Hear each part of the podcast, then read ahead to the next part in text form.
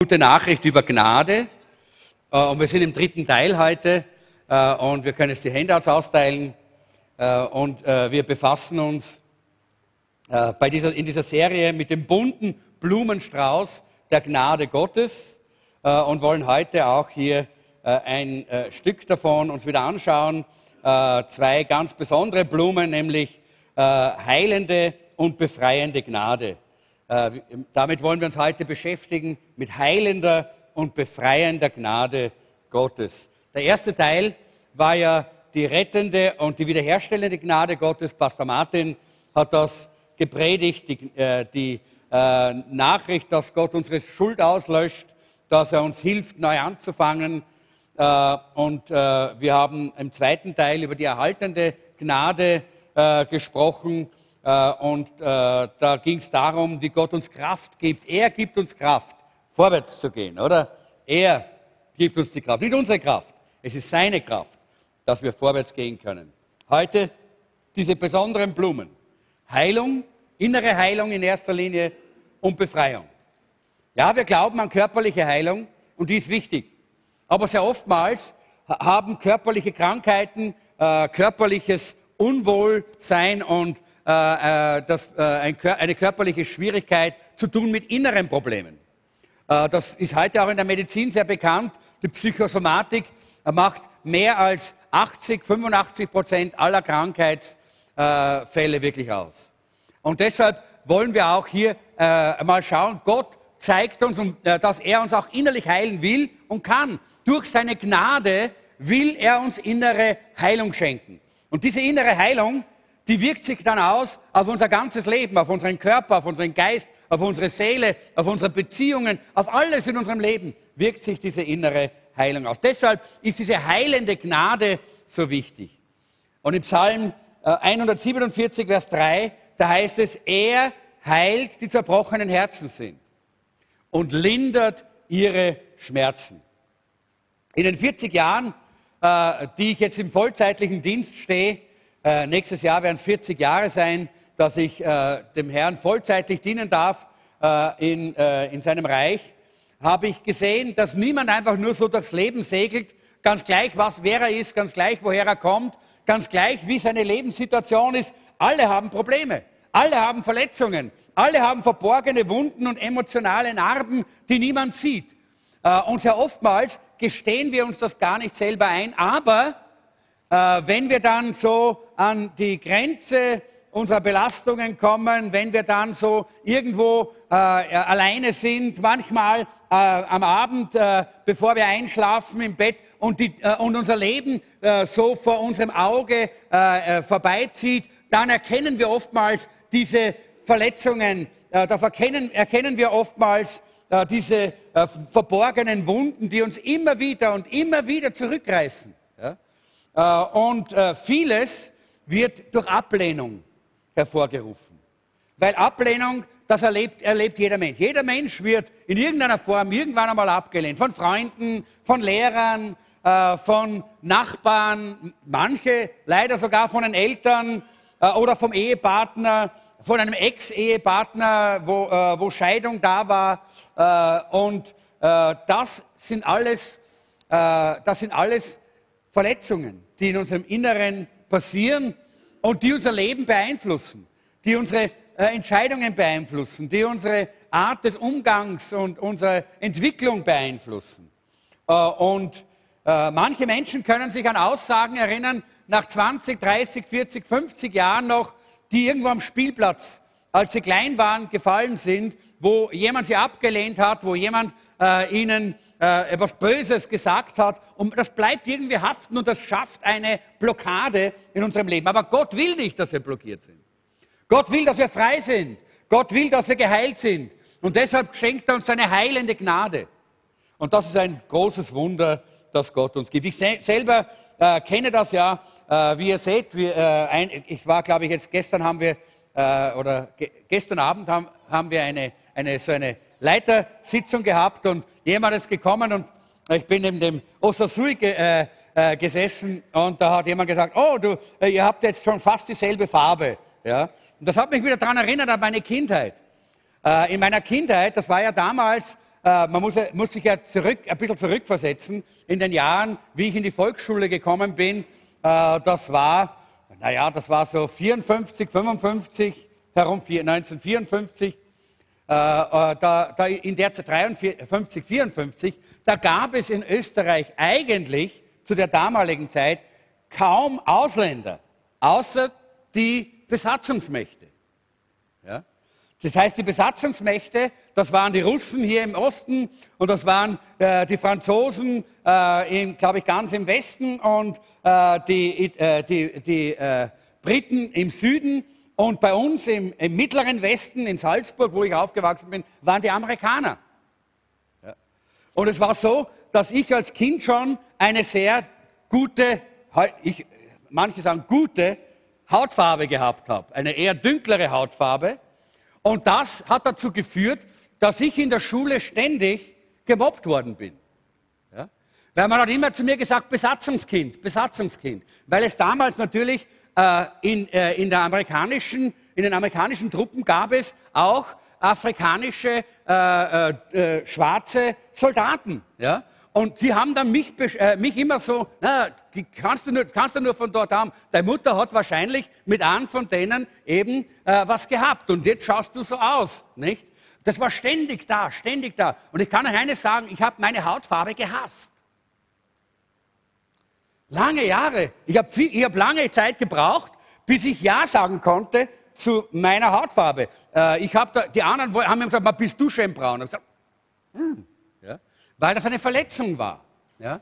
weil das eine, äh, eine Ablehnung war, die ich in meinem Leben erlebt habe, die mein Leben damals belastet hat, ja? als Kind. Und lange, viele, viele Jahre habe ich darunter gelitten und habe gemerkt, dass das in meinem Leben einfach eine, äh, eine, eine Begrenzung ist, dass es eine, äh, eine, äh, ein Problem ist eigentlich, ja? dass, dass ich überwinden muss. Ich konnte es eigentlich nicht überwinden, bis ich Jesus gefunden habe.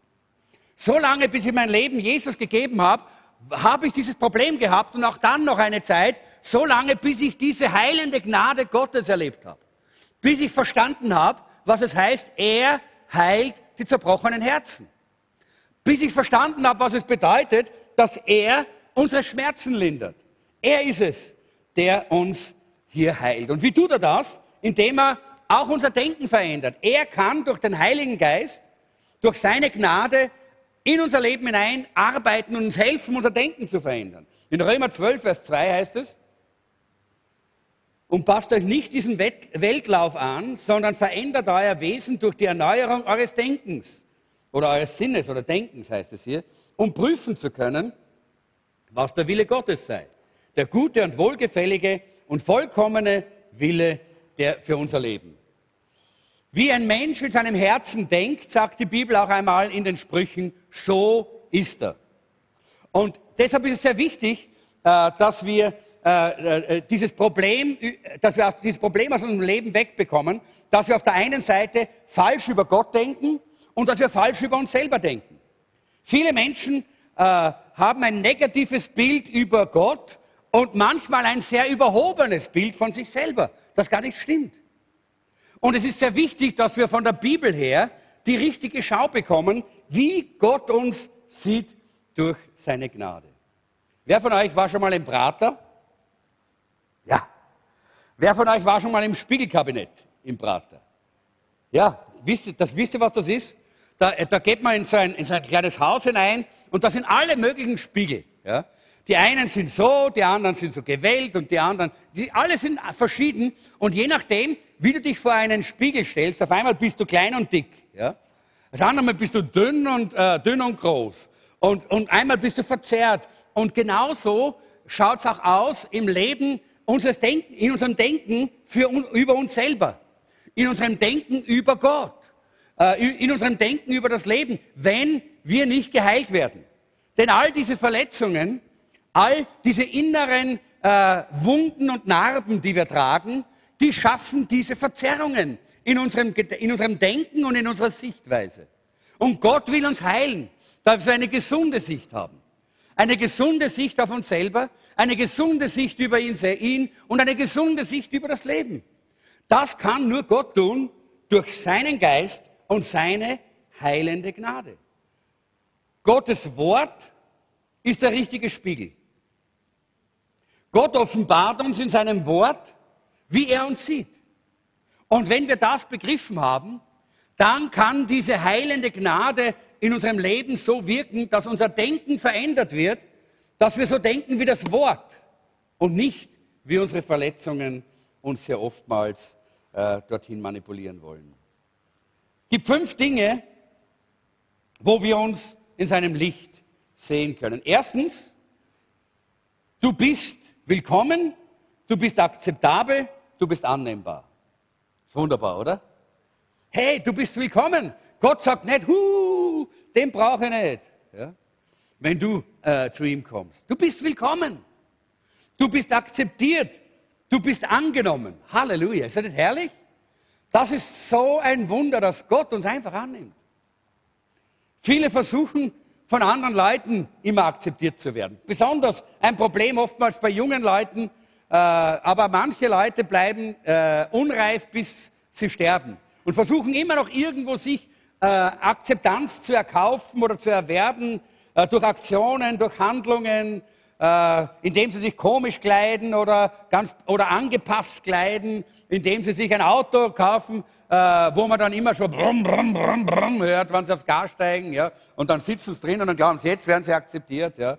Oder äh, vielleicht eine, eine tolle Wohnung, wo alle, die hineinkommen, sagen, huh, was hast, hast du für eine schöne Wohnung, ja. Oder all, all das ist jetzt nichts, nichts Verkehrtes, aber viele Leute versuchen mit diesen Dingen und Handlungen sich Akzeptanz zu erkaufen. Bei den Menschen und manchmal tun sie das auch bei Gott, versuchen das irgendwie durch Werke und religiöse, äh, religiöse Dinge äh, bei Gott sich eine Akzeptanz zu erkaufen. Wir brauchen das nicht. Wir kennen also Leute, die sogar bis ins Extrem gehen, äh, um diese Aufmerksamkeit und diese Akzeptanz zu bekommen, wie die Punks zum Beispiel oder, äh, oder äh, zur Zeit wo meiner Jugendzeit waren es die Hippies. Ich war ja selber einer. Ja, weiß, dass das eigentlich aus dem, aus dem Wunsch herausgekommen war, ist, akzeptiert zu werden, angenommen zu werden. Und manche meinen, na ja, vielleicht, wenn ich wirklich alles richtig mache, wenn ich vollkommen bin in allen Dingen, dann werde ich angenommen. Irrtum. Jesus war vollkommen, oder? Aber er wurde nicht angenommen in dieser Gesellschaft. Weil das gar nicht darum geht. Es geht darum, wenn wir von Gott angenommen sind und von Gott akzeptiert sind, wenn die Gnade Gottes in unser Leben hineinströmt und wir verstehen, wir sind akzeptiert, wir sind willkommen, wir sind angenommen, dann haben wir eine Akzeptanz, die uns Sicherheit gibt, dass wir nicht ständig nach Akzeptanz ringsherum äh, streben müssen und suchen müssen. In Römer 15, Vers 7 heißt es, nehmt euch gegenseitig an, so wie ihr seid, denn auch Christus hat euch ohne Vorbehalte angenommen. Auf diese Weise wird Gott geehrt. Jesus nimmt uns nicht dann an, wenn wir die zehn Gebote halten, sondern Jesus nimmt uns an, so wie wir sind. Mit aller Schwachheit, mit allem Versagen, mit allem zu kurz kommen, so nimmt uns Jesus an, ohne Bedingungen. Und er heilt uns. Und wenn er uns heilt, dann tun wir die Dinge, die wir tun, nicht mehr, um gut vor ihm darzustellen. Und dann tun wir die Dinge, die wir tun, nicht mehr, um Applaus von Gott zu bekommen, um seine Umarmung zu bekommen, sondern tun wir sie, weil wir ihn lieben. Wir tun es aus Liebe und wir wissen, wir kriegen die Umarmung auch, wenn wir mal in Dreck gefallen sind, oder? Denken an einen verlorenen Sohn. Der kommt zurück nach Hause und der Vater ist ein Bild für unseren Vater im Himmel. Er kommt zurück und der Vater lässt ihn nicht zuerst einmal abschruppen äh, und mit allen möglichen Mitteln einseifen und abschruppen und einparfümieren, äh, damit er wieder einen normalen Geruch hat. Nein, er nimmt ihn und umarmt ihn mit seinem ganzen Gestank, mit seinem ganzen Schmutz. Er nimmt ihn bedingungslos an. Leute, das ist so ein Wunder. Das ist auch so etwas, was fast gegen unsere Natur geht. Gell? Wir sind ja als Menschen hier ganz anders gewickelt. Wir haben immer zwei große Probleme, äh, an denen wir ständig, mit denen wir ständig kauen, äh, die eigentlich unser Leben immer wieder und immer wieder eigentlich hier äh, in, man könnte sagen, in den Griff bekommen. Das ist einmal die Gesetzlichkeit, dass wir glauben, ja, wenn wir dies, nur wenn wir diese und jene Dinge tun, dann sind wir angenommen und akzeptiert bei Gott. Und das andere ist der Perfektionismus, wo wir sagen, nur wenn wir vollkommen und perfekt sind, nur dann hat Gott Freude an uns. Und beides sind menschliche Regungen, die nicht mit Gottes Herzen übereinstimmen. Gott gibt uns seine Anerkennung. Er sagt in 1. Petrus 2, Vers 9, ihr aber seid das von Gott auserwählte Volk, seine königlichen Priester, Menschen, die ihm gehorchen und sein Eigentum sind. Deshalb sollt ihr die großen Taten Gottes verkündigen, die, der euch aus der Finsternis befreit und in sein wunderbares Licht geführt hat. Er hat uns genommen und hat uns, äh, hat uns hineingesetzt in sein Reich. Wir sind ein auserwähltes Volk, ein königliches Priestertum. Menschen, ja, und das ist dann klar, die ihm gehorchen. Wir gehorchen einem liebenden Vater gerne. Ja. Gerne, weil wir ihn lieben und weil er uns liebt. Keine Frage. Wir werden nicht vollkommen sein, nein, werden wir selbstverständlich nicht sein. Aber wir, es ist so wunderbar, dass wir diese Anerkennung von Gott bekommen, ohne unsere Werke, aus Liebe und aus Gnade. Das Wunderbare ist, dass äh, im Psalm 27, 10 uns die Bibel sagt, wenn, wenn Vater und Mutter mich verstoßen, nimmst du, Herr, mich doch auf. Also auch da eine wunderbare Zusage, dass Gott dich immer annimmt, auch wenn Menschen dich manchmal ablehnen. Der zweite Punkt ist, Gott sagt, dass du wertvoll bist. Nicht nur bist du angenommen, willkommen und akzeptiert, nein, du bist auch wertvoll. Es ist jetzt eine gute Frage, äh, die könnten wir jetzt, würde ich gern einigen stellen, aber die Zeit äh, lässt das jetzt nicht zu, dass wir so Interviews machen. Wäre interessant zu sagen, hey, wie viel denkst du, dass du wert bist? Was glaubst du, wie viel bist du wert? Lass 1000, 2000, 10.000, 100.000? Komm, mach mal einen Vorschlag. Wie viel bist du wert? 0,5 Prozent bist du wert. Naja, ich weiß nicht, wie viel das ist. Ja. Von was? Jedenfalls, wir sehen hier, wir haben es schwer, unseren Wert irgendwie zu bestimmen. Ja?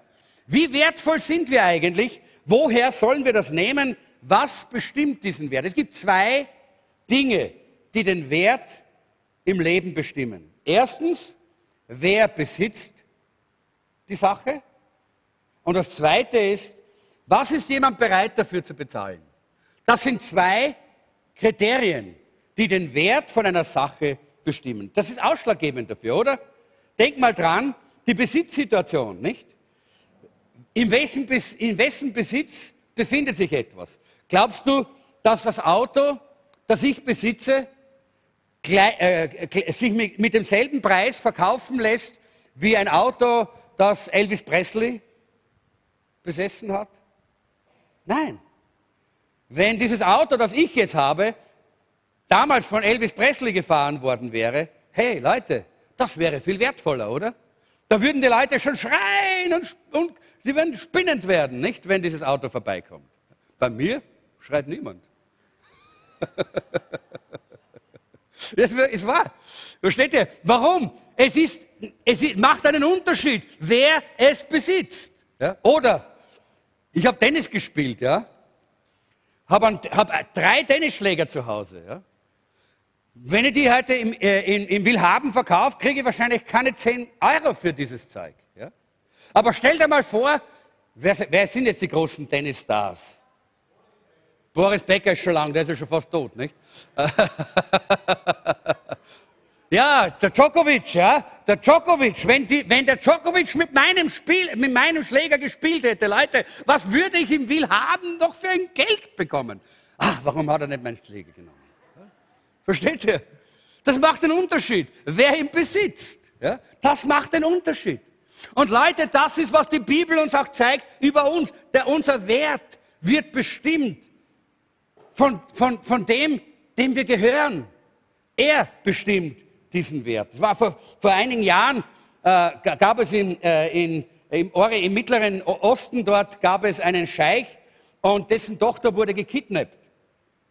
Und er hat dann überall in den Zeitungen eine große äh, Annonce geschalten und da ist drinnen gestanden, ich zahle jeden Preis, denn sie ist die Tochter eines Königs. Weißt du, wer du bist? Du bist ein Kind Gottes. Du bist ein Kind des höchsten Königs und Herrschers des ganzen Universums. Und in 1. Johannes 4, Vers 4 heißt es, doch ihr, meine geliebten Kinder, gehört Gott. Du gehörst Gott und deshalb bist du wertvoller als alles andere in dieser Welt. Denn wenn Gott dich besitzt, wenn er der Besitzer deines Lebens und äh, ist, dann hast du diesen Wert, den niemand anderer die, äh, einem Menschen geben kann. Niemand. Kein König, kein Herrscher, keine Stellung, kein Staat, niemand. Aber wir gehören Gott. Halleluja. Was für einen Wert hat Gott uns gegeben? Du bist wertvoll, weil du Gott gehörst. Und das zweite äh, Kriterium ist, was jemand bereit ist zu bezahlen. Da habe ich schon gesprochen, ein bisschen vom Auto, vom Schläger, von, der, von, den Besitzverhältnissen, aber auch nicht nur das. Auch zum Beispiel, ich weiß nicht, ich habe jetzt kein Haus, aber äh, äh, angenommen, ja, wir würden also jetzt äh, äh, Ben und Veras Haus verkaufen, nicht? Ich weiß nicht, wie viel sie bezahlt haben. Äh, angenommen, sie haben 150.000 Euro bezahlt oder 200.000 Euro bezahlt für, bitte? Also, na, vielleicht 300.000, ja, äh, für ihr Haus bezahlt. Äh, na, wie viel glaubst du, ist dein Haus heute wert? Gib mal eine Annonce auf. Ja? Wenn niemand bereit ist, mehr als 50.000 für das Haus zu bezahlen, wie viel ist das Haus wert? 50.000. Eben nicht mehr. Da kann ich noch so sehr träumen, das Haus ist Millionen wert, weil es für mich vielleicht so ausschaut. Aber es ist es nicht. Was, nur was wirklich jemand bereit ist zu bezahlen. Ich könnte zum Beispiel Champion Leagues äh, Finalkarten hochhalten. Ja? Und kann sagen, wie viel sind die wert? Ich kann auch sagen, wie viel die wert sind. So viel, wie jemand bereit ist zu zahlen. Ich habe gehört, da haben Leute 10.000, 20.000, 30.000 Euro bezahlt für solche Champion League, Champion League äh, äh, Finalkarten. Das ist der Wert. Warum? Weil jemand bereit ist, den Preis zu bezahlen. Ich könnte ein Bild in die, in die Höhe heben hier, eines, das ich gemalt habe, nicht? Und könnte sagen, wie viel ist dieses Bild wert? 50? Okay, mehr. Wer bietet mehr? Versteht ihr? Das ist das, so wird, so, so sehen wir, was Dinge wert sind, ja?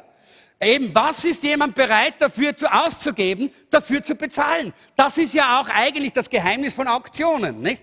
Die Auktionen sind ja nicht so, dass das, was dort jetzt angeboten wird, in sich selber den Wert hat. Rechnen mal aus, wie viel die Farbe kostet, die Leinwand kostet. Na, da kommst du auf ein paar Euro, oder? Nicht? Aber das ist es ja nicht, sondern die Bereitschaft, dafür 100.000 Euro auszugeben oder vielleicht sogar eine Million Euro oder 10 Millionen Euro für dieses Bild hinzulegen, macht dieses Bild so wertvoll. Und jetzt schau mal dein Leben an. In Römer, in 1. Korinther 7, Vers 23 heißt es, Christus hat einen hohen Preis für euch gezahlt.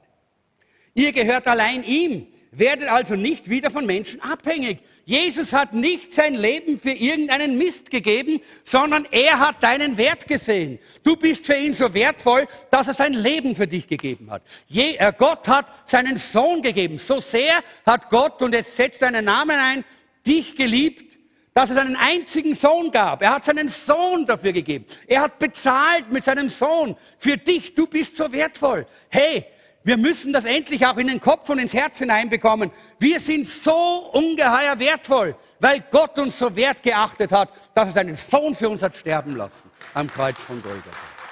Halleluja! Ja, das ist wunderbar. Gib Gott die Ehre. Preise ihn dafür. Danke ihm dafür. Halleluja. In Jesaja 43, Vers 4, da sagt Gott, so viel bist du mir wert, dass ich Menschen und ganze Völker aufgebe um dich am Leben zu erhalten. Diesen hohen Preis bezahle ich, weil ich dich liebe. Huh, ist das ein herrliches Wort? Ist das nicht eine wunderbare Aussage? So viel bist du mir wert, dass ich Menschen und ganze Völker aufgebe, um dich am Leben zu erhalten. Diesen hohen Preis bezahle ich, weil ich dich liebe. Leute, wenn wir diese, wenn wir diese Worte, dieses, diese Bibelstellen in unserem Inneren wirklich begreifen, wenn wir das hineinnehmen in unser Herz.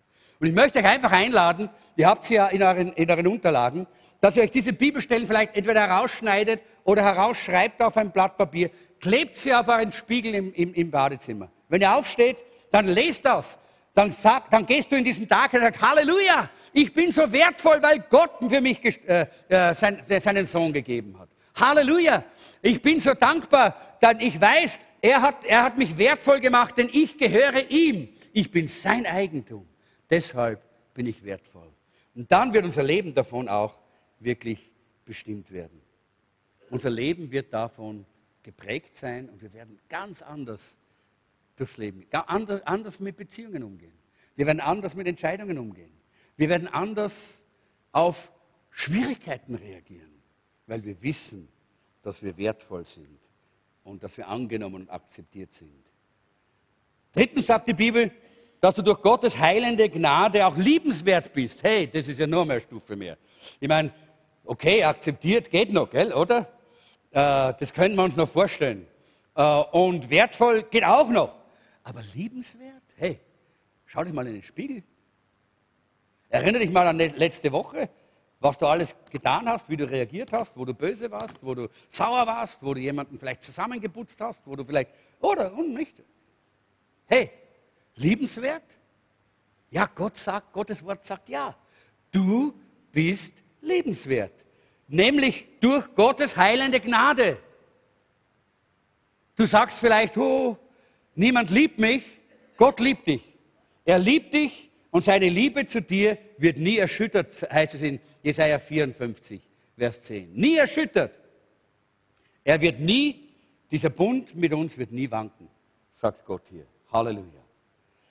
Viertens, die Bibel sagt, durch die Gnade ist Vergebung für uns möglich. Das haben wir im ersten Teil schon gehört. Die, äh, die vergebende Gnade und die wiederherstellende Gnade, die Gott uns gibt. Aber ich möchte es noch einmal unterstreichen hier, dass wir verstehen, weil es ja oft daran hängt, dass wir versagen, oder? Fehler machen, dass wir nicht so sind, wie wir glauben, dass wir sein sollen. Und dann meinen wir so, und jetzt ist alles vorbei. Gott liebt mich nicht mehr. Jetzt bin ich abgeschrieben und nicht mehr akzeptiert, nicht mehr angenommen, habe keinen Wert mehr. Nein, Leute, das hängt nicht davon ab. Es hängt vom Kreuz von Golgatha ab. Es hängt vom Preis ab, den Gott bezahlt hat am Kreuz von Golgatha. Es hängt davon ab, dass Jesus bereit war, den Preis zu bezahlen. Und es hängt davon ab, dass er gesagt hat, du bist mein. Du gehörst mir. Fünftens, mit Jesus im Leben bin ich fähig. Ja, du bist fähig, fähig Dinge zu tun. Vielleicht sagen alle anderen, na, du schaffst nichts, du kannst nichts, du bist nichts. Aber wir wissen, dass wir mit Christus fähig sind, über Berge zu, äh, über Mauern zu springen, Schwierigkeiten zu überwinden.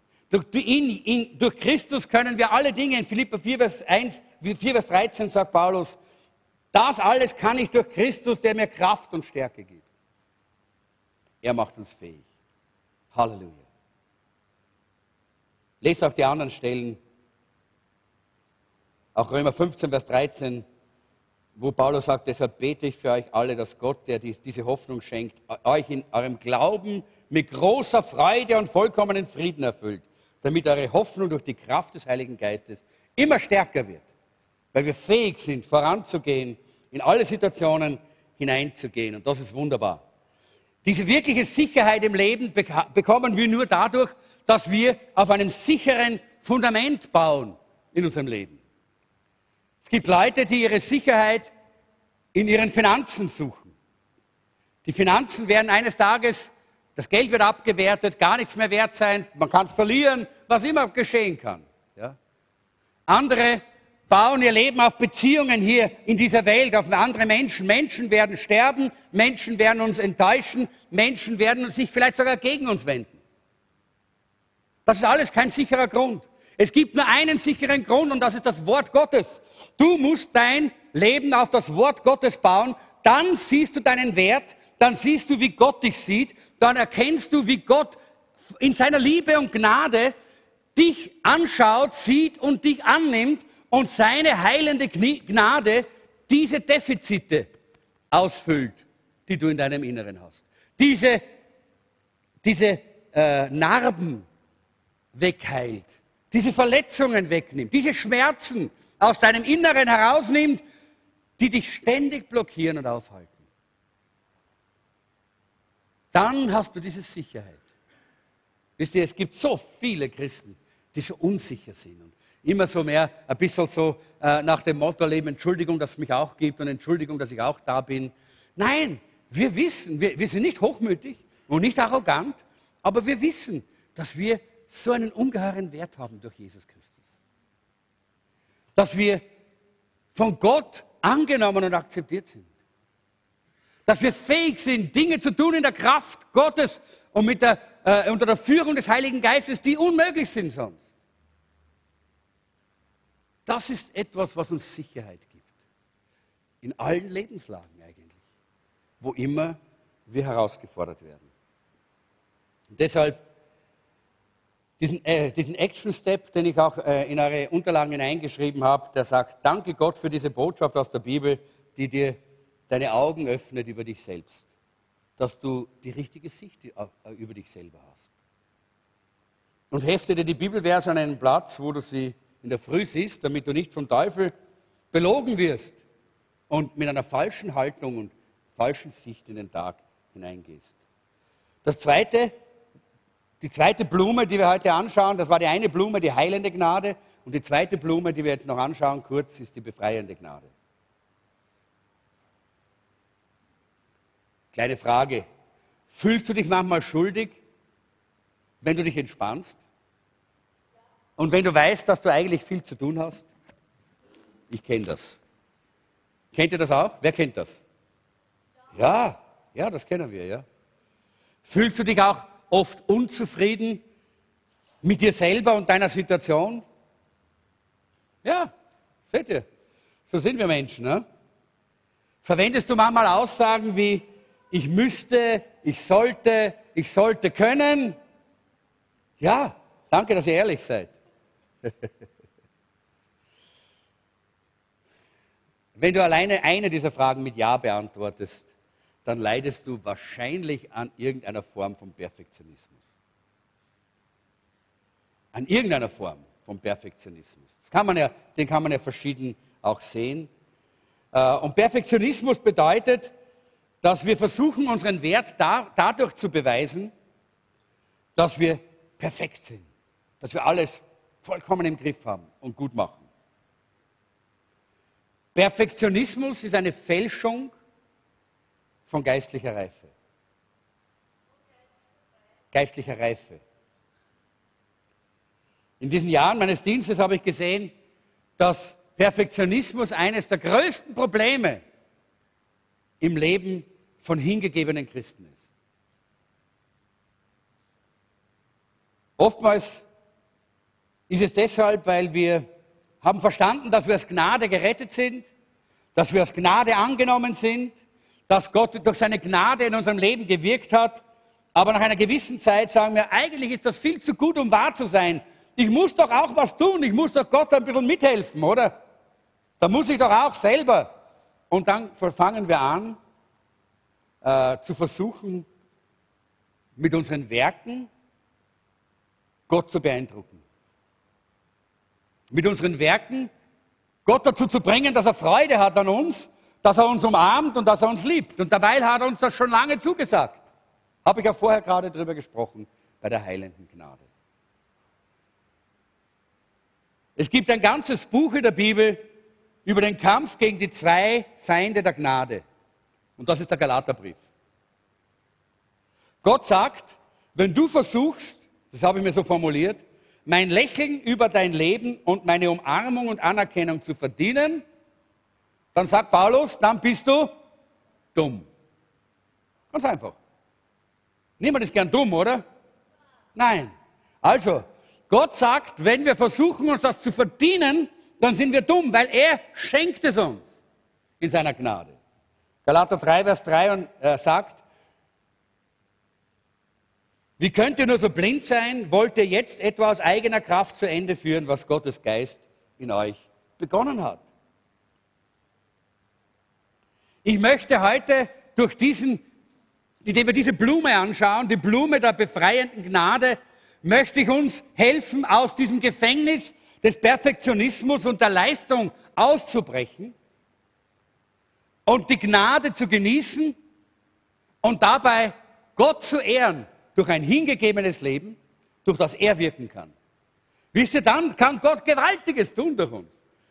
Wir sind ja nicht berufen, um einfach nur irgendwo im Liegestuhl am Strand zu liegen und uns die Sonne auf dem Bauch scheinen zu lassen und, und, und uns um nichts zu kümmern in dieser Welt. Nein, aber nur dann, wenn wir befreit sind vom Perfektionismus und befreit sind von dieser Leistung, von diesem Leistungsdenken, nur dann kann Gott uns die Liebe zu den Verlorenen geben. Die Liebe zu einer verlorenen Welt, dass wir aus Liebe zu den Menschen uns einsetzen, hingeben und Gott zur Verfügung stehen. Sonst machen wir es aus falschen Motiven. Perfektionismus richtet eine Menge falsche Dinge an. Erstens, er zerstört meine Initiative. Sehr oftmals äh, werden wir gelähmt durch Perfektionismus, weil wir, wir, wir haben ein Projekt, wir möchten das tun, wir sollten das tun und wir tun es nicht weil wir nicht glauben, wir sind noch nicht so weit oder ja, irgendwann einmal, wenn wir dann so weit sind, dann werden wir, ja. Wer kennt das? Wir werden tun, wenn wir, dann, irgendwann mal, ja. Wenn eine gewisse Situation ein. Die Bibel sagt im Prediger 11, Vers 4, wer ängstlich auf den Wind achtet, wird nie sehen und wer auf die Wolken schaut, wird nie ernten. Das heißt, wer auf perfekte Verhältnisse wartet, wird nie was tun. Und davon möchte Gott uns befreien. Er möchte uns befreien davon, dass wir glauben, wir müssen immer alles gut und perfekt machen, sondern wir brauchen nur auf seinen Geist hören und bereit sein, einfach uns von ihm gebrauchen zu lassen. Er übernimmt die Verantwortung. Perfektionismus zerstört unsere Initiative. Perfektionismus zerstört unsere Beziehungen. Auch das Wer, wer, ist gerne mit Leuten zusammen, die, einem, die, die, die ständig mit, äh, an einem herumnörgeln und wer, wer, liebt das? Komische Leute seid ihr. Ihr das nicht? Wenn jemand immer sagt, ah, du, du, du schau mal, da, bei den Augen ist was nicht in Ordnung. Und, und hey, du, beim Ohr, das ist ein bisschen zu schief. Und ist übrigens da und, und schau, das Leiberl passt gar nicht in der Farbe zu dem. Und, oder? Das ist un unmöglich, oder? Mit so jemandem möchte man nicht ständig zusammen sein, weil das geht einem auf den Nerv. Ja? Und das, ist, das, ist, das zieht einem hinunter. Das ist negativ. Ja? Aber das ist eben genau diese, äh, diese irritierende Sicht, die wir oftmals haben, wenn wir perfektionistisch sind, weil wir ständig die Dinge sehen, die nicht scheinbar von uns aus gesehen in Ordnung sind und immer an denen herumnörgeln und herumarbeiten. Aber in 1. Petrus 4, Vers 8 heißt es, vor allem aber lasst nicht nacheinander zu lieben, denn die Liebe deckt viele Sünden zu oder viele Fehler zu. Gott denkt viele, deckt viele Fehler zu. Perfektionisten sind oft hart und fordernd zu sich selber, aber dann auch zu den anderen. Sie machen sich selber große Schmerzen und machen auch viele Schmerzen für andere. Der Perfektionismus zerstört vor allen Dingen unsere Freude. Wir können uns an nichts mehr freuen, weil, weil nichts ist vollkommen, oder? Außer du selber. Und auch das nicht. Und das ist das Problem. Da kann man sich auch nicht sehr an sich selber freuen. Man verliert diese Freude an der heilenden Gnade Gottes, an der Annahme Gottes, an dieser Begeisterung, die wir eigentlich haben sollten, dass wir so wertvoll sind für Gott. Man verliert die Freude dran. Weil der Perfektionismus zerstört das. Und in Prediger 7, Vers 16 gibt es eine tolle Stelle, da heißt es, sei nicht zugerecht und übertreibe es nicht mit deiner Weisheit. Warum willst du dich selber zugrunde richten? Da ist sicherlich jetzt nicht die Gerechtigkeit äh, äh, von, Gott hier gemeint, äh, die wir von Jesus haben, sondern da ist äh, der Perfektionismus gemeint. Dieses Selbstgerechte, dieses äh, ständ, alles, alles, alles muss toll und äh, in Ordnung sein. Das Idealbild. Weißt du, jeder hat ein Idealbild von sich selber. Das ist das, was wir ins Bewerbungsschreiben hineinschreiben, oder? Und aufs Facebook. Aufs Facebook-Profil. Das ist das Idealbild von uns. So sind wir aber nicht. Ja? Aber Gott braucht kein Idealbild. Gott kann mit dir leben, mit deinen ganzen nicht perfekten Teilen oder Unvollkommenheiten. Er nimmt dich so und er liebt dich so. Das ist extrem schön und entspannend und gibt Freude. Und deshalb möchte ich ganz kurz fünf praktische Schritte zum Abschluss geben. Wie kann man lernen, in Gottes Gnade zu entspannen? Erstens entdecke, dass niemand perfekt ist und vollkommen. Das haben wir eh schon entdeckt. Die anderen, bei den anderen sehen wir es eh als erstes immer. Ja? Äh, und, äh, aber wichtig ist, dass wir, dass wir das auch annehmen. Äh, der, Im Psalm 119, 96 sagt der Psalmist, von, allen von aller Vollkommenheit habe ich am Ende gesehen, habe ich ein Ende gesehen. Aber dein Wort ist vollkommen. Es gibt nur eine Sache, die vollkommen ist. Das ist das Wort Gottes. Das ist der Herr selber. Das ist Jesus, das lebendige Wort und auch das Wort, das er uns gegeben hat. Sein Wort ist vollkommen. Da können wir drauf bauen. Alles andere ist unvollkommen. Das spielt keine Rolle, was immer es auch sein mag. Ist übrigens ein guter äh, Vers für deinen Kühlschrank oder für den Spiegel im WC. Besonders wenn du mit einem Perfektionisten verheiratet bist oder wenn du selber einer bist Schreib hin, nichts ist vollkommen außer das Wort Gottes. Oder? Und dann liest du das immer wieder. Und dann freust du dich, ha, ist das super, muss nicht vollkommen sein.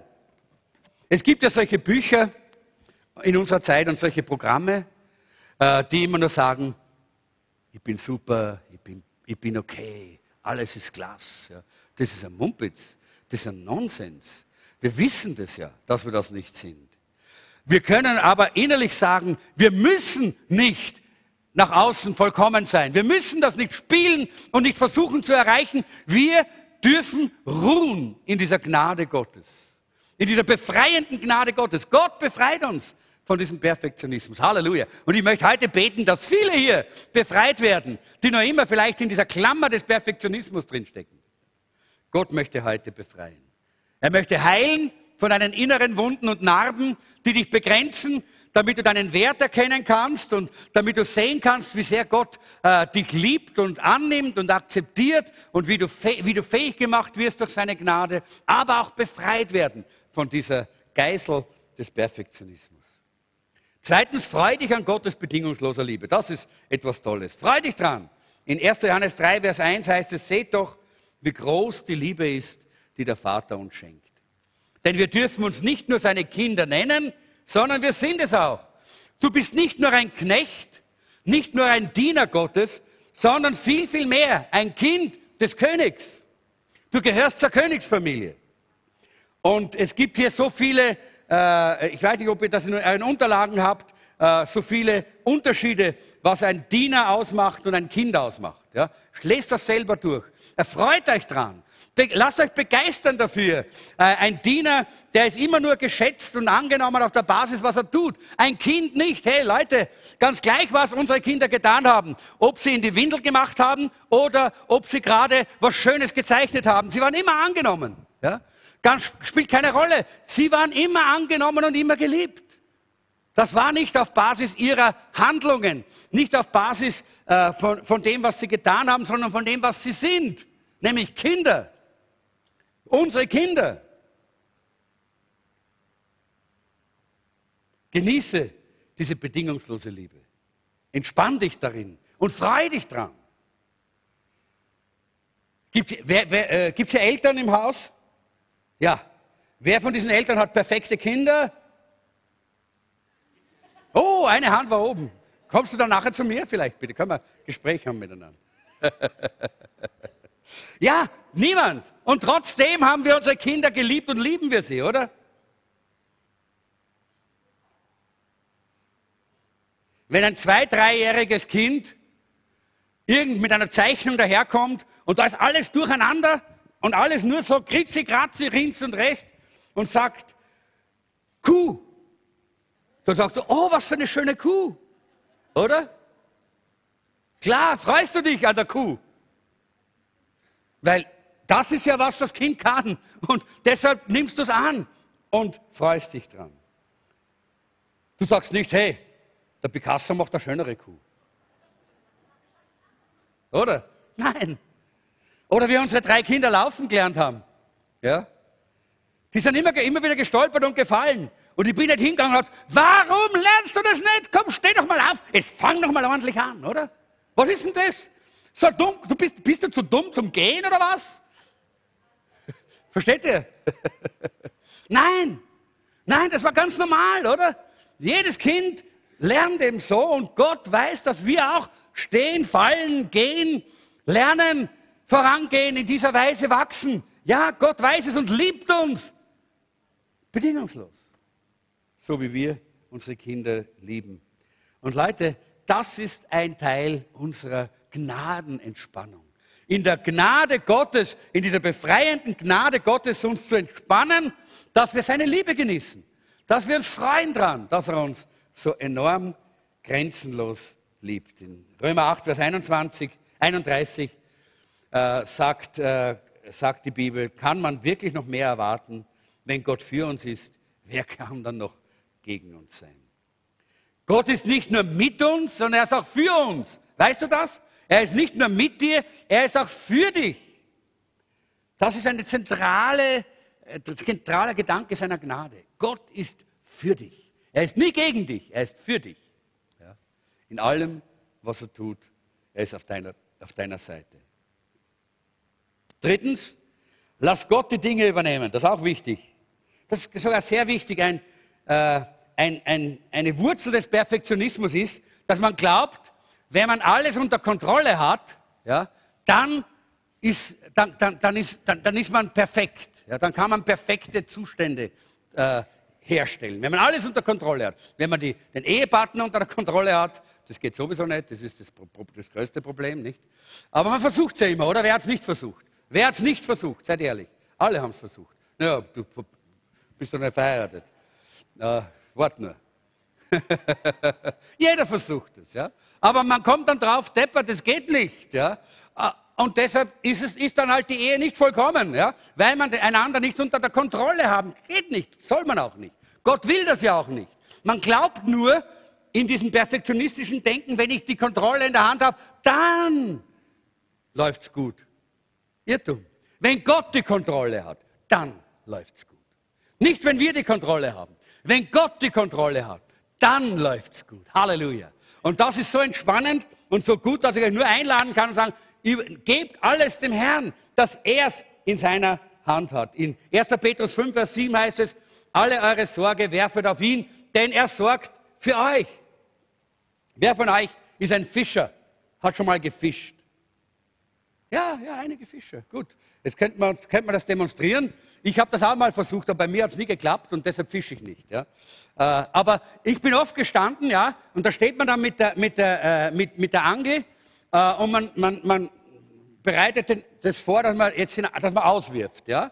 Und dann hält man hier vorne die Schnur so ja, vor der Rolle und dann zieht man und zieht man und zieht man und zieht man und zieht man und es passiert nichts. Warum? Man muss loslassen. Sonst fliegt das nicht, das Ding. Versteht ihr? Man muss loslassen. Und genau das ist auch mit unseren Problemen und Sorgen.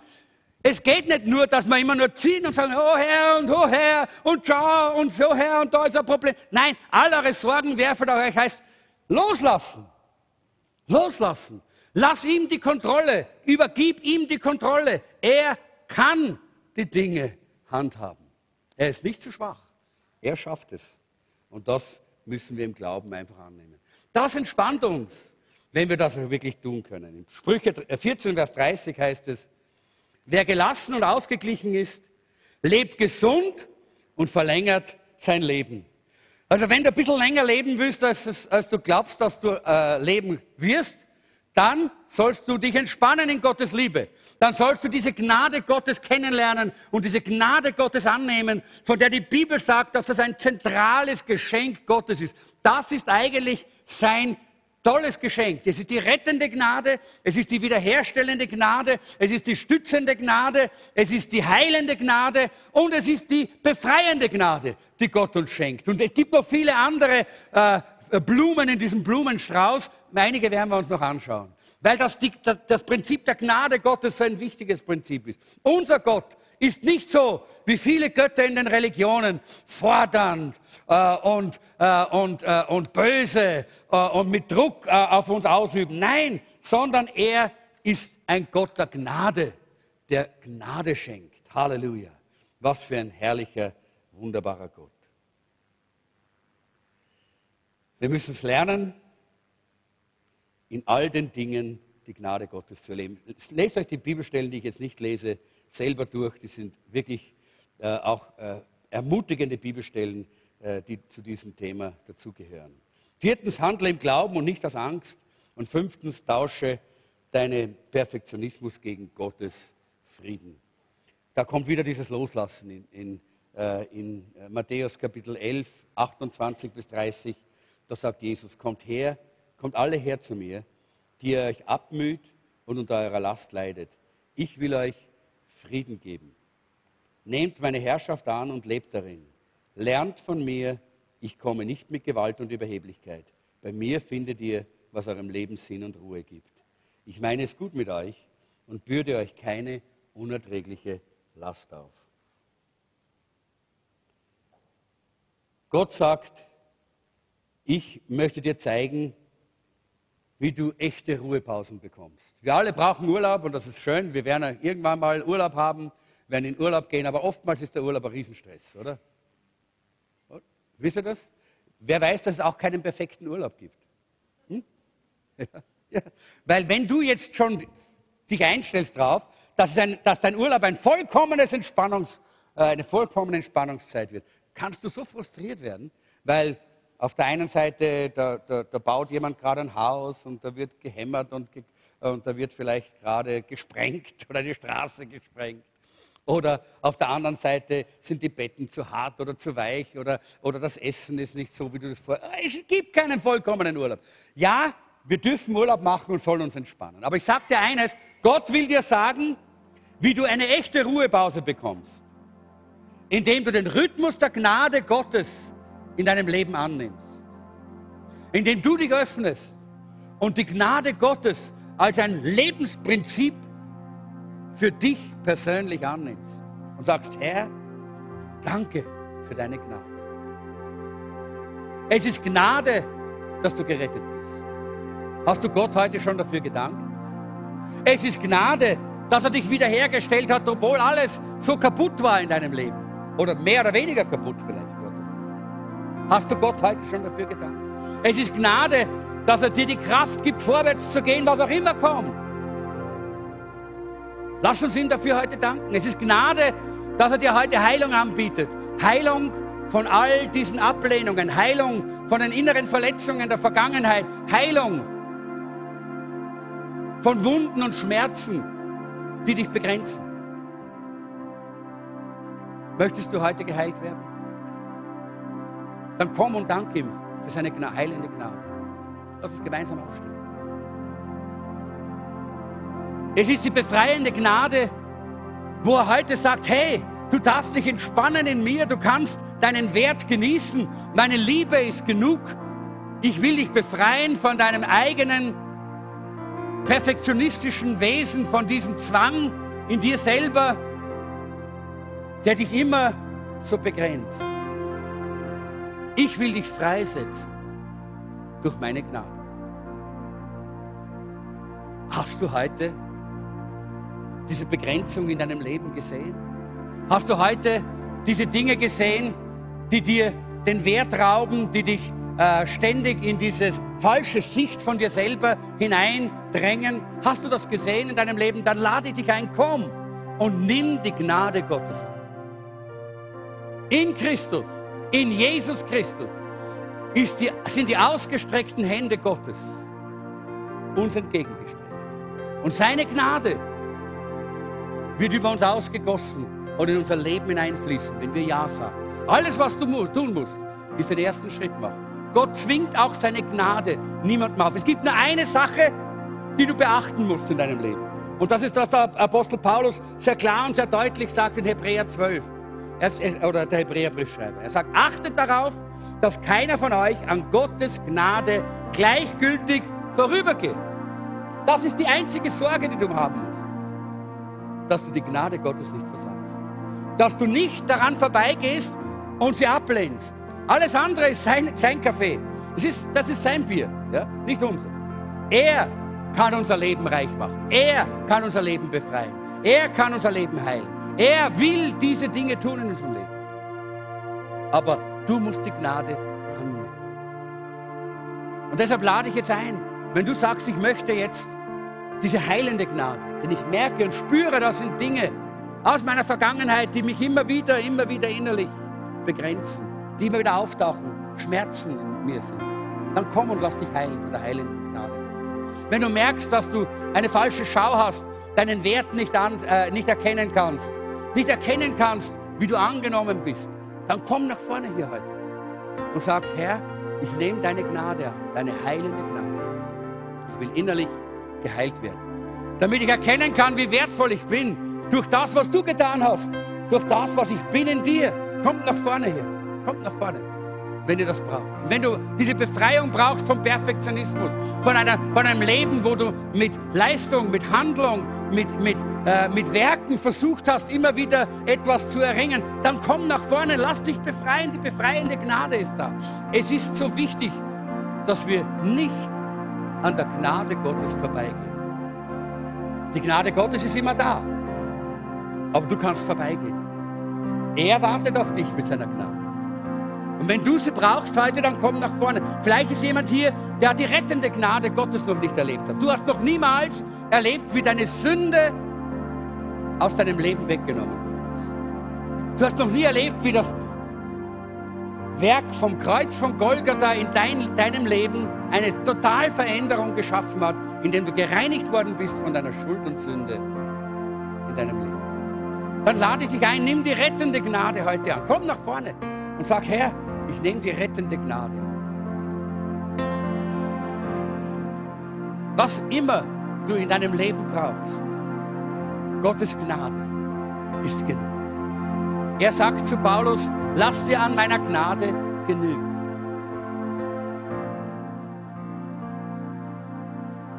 Geh nicht an Gottes Gnade vorbei. Versäume sie nicht. Und deshalb lasse ich noch immer ein bisschen Zeit, weil ich weiß, dass es noch Leute gibt, die brauchen diese Gnade und diese Gnadenbegegnung, die der Herr uns heute anbietet und schenkt. Und ich warte, dass jeder diese Einladung annimmt, der das in seinem Herzen gespürt hat, spürt. Denn es gibt nur eine Sache, die wirklich unser Leben blockiert für die Zukunft. Und das ist, wenn wir, wie es der Hebräerbriefschreiber sagt, an Gottes Gnade gleichgültig vorübergehen. Weil dann wird sich das Böse bei uns breit machen und Zank und Streit wird unser Leben vergiften. Leute, Gottes Gnade ist so toll, ist so wunderbar. Lass uns sie annehmen. Danke, dass ihr gekommen seid. Ihr, die hier vorne seid. Danke, dass ihr hier vorne seid. Mit dem Verlangen, von der Gnade Gottes erfüllt zu werden. Durch die Gnade Gottes verändert zu werden. Geheilt, befreit, wiederhergestellt, gestärkt, gestützt.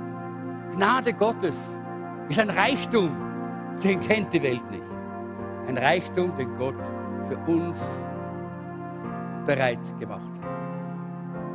Ich möchte beten, dass diese Gnade jetzt in einem Leben konkret wird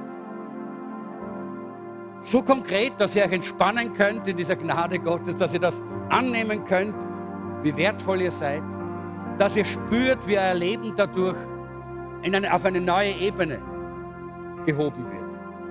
Eine neue Dimension vor euch sich öffnet, weil Gott in eurem Leben zum Zug kommt, durch seine Gnade.